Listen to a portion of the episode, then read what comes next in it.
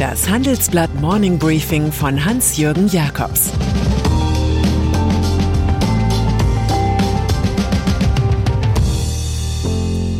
Guten Morgen allerseits. Heute ist Donnerstag, der 16. September. Und das sind unsere Themen. Laschet und Scholz im Wirtschaftsduell. Gefährliche Einsichten aus der Deutschen Bank. Die brüderliche Lösung von Tengelmann. Nach einer kurzen Unterbrechung geht es gleich weiter. Bleiben Sie dran. Mein Name ist Dr. Tillmann Grümenapf, niedergelassener Kinder- und Jugendarzt hier im Ennepe-Ruhr-Kreis. Die Einführung der Telematik sehe ich durchaus als Chance, aber aktuell fällt das System oft aus und es gibt viel zu wenig technischen Support. Dafür geht eine Menge Zeit drauf, in der ich die Kinder nicht genügend betreuen kann. Das muss sich ändern. Die besondere Nähe der niedergelassenen Haus- und Fachärzte ist in Gefahr. Was die Gesundheitspolitik jetzt dringend ändern muss, erfahren Sie auf rettetdiepraxen.de. Wahlkampf. In diesen Tagen ist, politisch gesehen, täglich High Noon. Deutschland steht vor der Stimmabgabe. Man hat die Wahl zwischen Programmen, die nicht gelesen werden, und Parteien, die gerne Ideen ihrer Berateragenturen spazieren führen. Umfragen geben wie bei einer Quizshow wieder, welcher Kanzlerkandidat wie beliebt ist, obwohl die gar nicht gewählt werden können. Bei all diesen Triellen und Wahlarenen tut ein direkter Vergleich der Hauptmatadoren in der Kategorie Wirtschaft gut. Wir haben Armin Laschet und Olaf Scholz in separaten Interviews auf Soll und Haben geprüft. Armin Laschet. Der Aachener Laschet kommt zwar aus der Region des Klüngelkapitalismus und hat seine Wurzeln in der katholischen Soziallehre, doch im Handelsblatt präsentiert er sich als Marktpurist und Laissez-faire-Prediger. Er redet so oft von Entfesselung, dass man glauben könnte, er sei der Harry Houdini der CDU, der den Verbotsjunkies des linken Lagers ihre Grenzen aufzeigen wolle. Für den besten Klimaschutz sorgt bei ihm der richtige CO2-Preis und eine teils ökologisch bedingte Steuerreform. Zu Laschets Modernisierungsjahrzehnt gehört schnellere Digitalisierung. Seine zentralen Sätze Der Markt setzt Kräfte frei. Er hat bei uns einen sozialen Rahmen. Und ich will Dynamik und Investition, nicht klein-klein. Olaf Scholz. Der Hamburger Scholz als Juso noch Vertreter linker Theorien lässt ebenfalls den Markt hochleben. Er nennt ihn Grundlage für unseren Wohlstand, denkt aber an normierte ökonomische Freiheiten. Der Sozialdemokrat scheint sich als politischer Manager eines unternehmerischen Staats zu begreifen. Er sieht sich als Förderer privater Investitionen unter amtlich geschaffenen Bedingungen. Auch outet er sich als Fan europäischer Industriepolitik. Seinem Kontrahenten wirft Scholz tatsächlich Klein-Klein vor. Er selbst verspricht den Modernisierungsschub. Man kann das Scholz-Interview als Bewerbung für eine Ampelkoalition verstehen. So schmeichelt er der FDP mit einer Aktienrente via Fondssparen. Auch ein Midterm BAföG für 40- bis 50-Jährige wird in Aussicht gestellt. Seine zentralen Sätze der Markt ist hochleistungsfähig, braucht aber auch Regeln für den Ausbau und es ist viel besser, in rentable Zukunftstechnologien zu investieren, als dem deutschen Finanzminister Geld zu leihen mit negativen Renditen. Einig sind sich die beiden übrigens, dass sich sowohl an der Schuldenbremse als auch an den europäischen Maastricht-Schuldenkriterien nichts ändern soll. Vielleicht wird das benötigte viele Geld ja aus Helikoptern fallen oder aus Steckdosen kommen. Finanzausschuss Sechs Tage vor der Bundestagswahl hat Finanzminister Scholz nächste Woche einen höchst unangenehmen Termin. Der Finanzausschuss des Bundestages befragt ihn zur Durchsuchung seines Ministeriums im Rahmen der Ermittlungen gegen die Anti-Geldwäschetruppe des Zolls. Die Opposition will ihn persönlich sehen. Der Finanzminister plant hingegen, womöglich aus Furcht vor abträglichen Bildern, sich online dazuschalten zu lassen.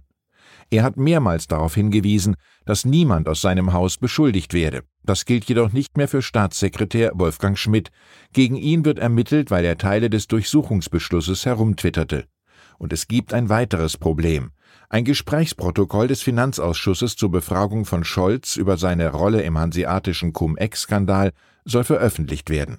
Im Raum steht, dass Scholz 2016 als Hamburger Bürgermeister geholfen haben soll, eine drohende Rückforderung des Hamburger Finanzamtes an die Warburg Bank über 47 Millionen Euro zu verhindern. Großbritannien. Es gibt noch Außenminister, die wegen des chaotischen Abzugs des Westens aus Afghanistan den Job verlieren. So geschieht es in Großbritannien. Dominic Raab, der während des Taliban-Siegeszugs einfach im Urlaub auf Kreta blieb, tauscht sein altes Amt mit dem neuen Posten eines Justizministers. Nachfolgerin wird die bisherige Handelsministerin Liz Truss. Premier Boris Johnson entließ außerdem die Minister für Justiz, Wohnen und Bildung. Mit der radikalen Neuformation will er aus einem Umfragetief kommen. Das hat auch mit Lieferengpässen und leeren Supermarktregalen zu tun. Infolge des Brexits fehlen viele ausländische Arbeiter sowie 100.000 Lkw-Fahrer. Vielleicht dachte Johnson bei seinem Shake-up ja an Oscar Wilde. Versuchungen sollte man nachgeben. Wer weiß, ob sie wiederkommen. Weconomy. Größter historischer Erfolg des Start-up-Wettbewerbs Weconomy war es 2007, die heute sehr bekannte Tübinger Firma CureVac ausgezeichnet zu haben. Auch in der Riege der in diesem Jahr gekürten zehn Jungunternehmen finden sich wieder zukunftsträchtige Lösungen. So würdigt die Initiative, die vom Handelsblatt unterstützt wird, die Firma Alpas. Sie findet mittels künstlicher Intelligenz weltweit für Industriefirmen die besten Lieferanten. Das Start-up Nomitri wiederum ermöglicht im Supermarkt über eine App bequemes digitalisiertes Einkaufen. Zu den Gewinnern zählt auch Christina Mauer, die mit ihrem Start-up Einwert die Bewertung von Immobilien revolutionieren will, oder Luisa Buinhas von Vioma. Hier sollen Sensoren den stark vermehrten Weltraumschrott identifizieren, um Satellitenschäden zu vermeiden. Noch stehen nur in 15 Prozent der deutschen Start-ups Frauen in der Führung. Bei WeConomy aber traten viele weibliche CEOs auf. Das lag am Wettbewerbsmotto Female Focus. BaFin. Von wem stammt wohl folgende Aussage? Es gibt wohl leider kaum eine Finanzaufsicht in den Industrieländern weltweit, unter deren Augen in den letzten 15 Jahren derart viele Finanzskandale stattgefunden haben und bei denen die Finanzaufsicht insgesamt ein so schlechtes, ja teilweise dysfunktionales Bild abgegeben hat, wie die Deutsche Bundesanstalt für Finanzdienstleistungsaufsicht BaFin. Der Autor weiter, die Neuausrichtung der BaFin nach dem Wirecard-Skandal sei tatsächlich mehr als überfällig gewesen. Wer ist es, der hier seiner Wut Luft machte? War es Fabio De Masi von der Partei Die Linke oder der Autor eines Buches über die Wirecard-Pleite? Nein, hier schreibt doch tatsächlich ein Experte von Deutsche Bank Research. Der Finanzplatz Deutschland verharre seit vielen Jahren strukturell im Dornröschenschlaf, giftet er, und befand, die Liste der Defizite und Fehlschläge sei sehr lang, ein absolutes Armutszeugnis. Der Deutschen Bank ging das zu weit, nur kurz nach Veröffentlichung nahm sie die Philippika wieder von ihrer Webseite. Die Studie spiegele allein Ansichten des Autors wider, sagte ein Sprecher. Diese werden weder von der Deutschen Bank geteilt, noch wurden sie von der Führung von Deutsche Bank Research autorisiert. Okay, aber ganz unwahr sind sie trotzdem nicht. Tengelmann.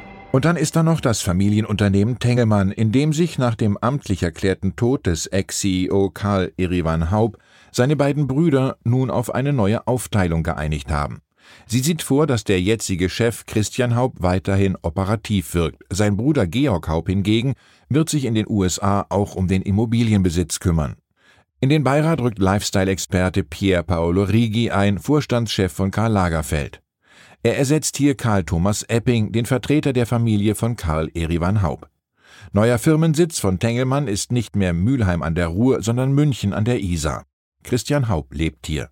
Wir enden also mit ein paar Zeilen von Eugen Roth. Zu Münchens schönsten Paradiesen zählt ohne Zweifel seine Wiesen. Ich wünsche Ihnen einen schönen Tag, egal in welchem Paradies Sie auch immer gerade sind. Es grüßt Sie herzlich Ihr Hans-Jürgen Jakobs. Sie hörten das Handelsblatt Morning Briefing von Hans-Jürgen Jakobs, gesprochen von Peter Hofmann. Ich bin Dr. Falk Stierkart und leite ein medizinisches Versorgungszentrum in Erlangen. Der Job als niedergelassener Arzt ist nicht unattraktiv, aber er scheitert oft schon an der Wurzel.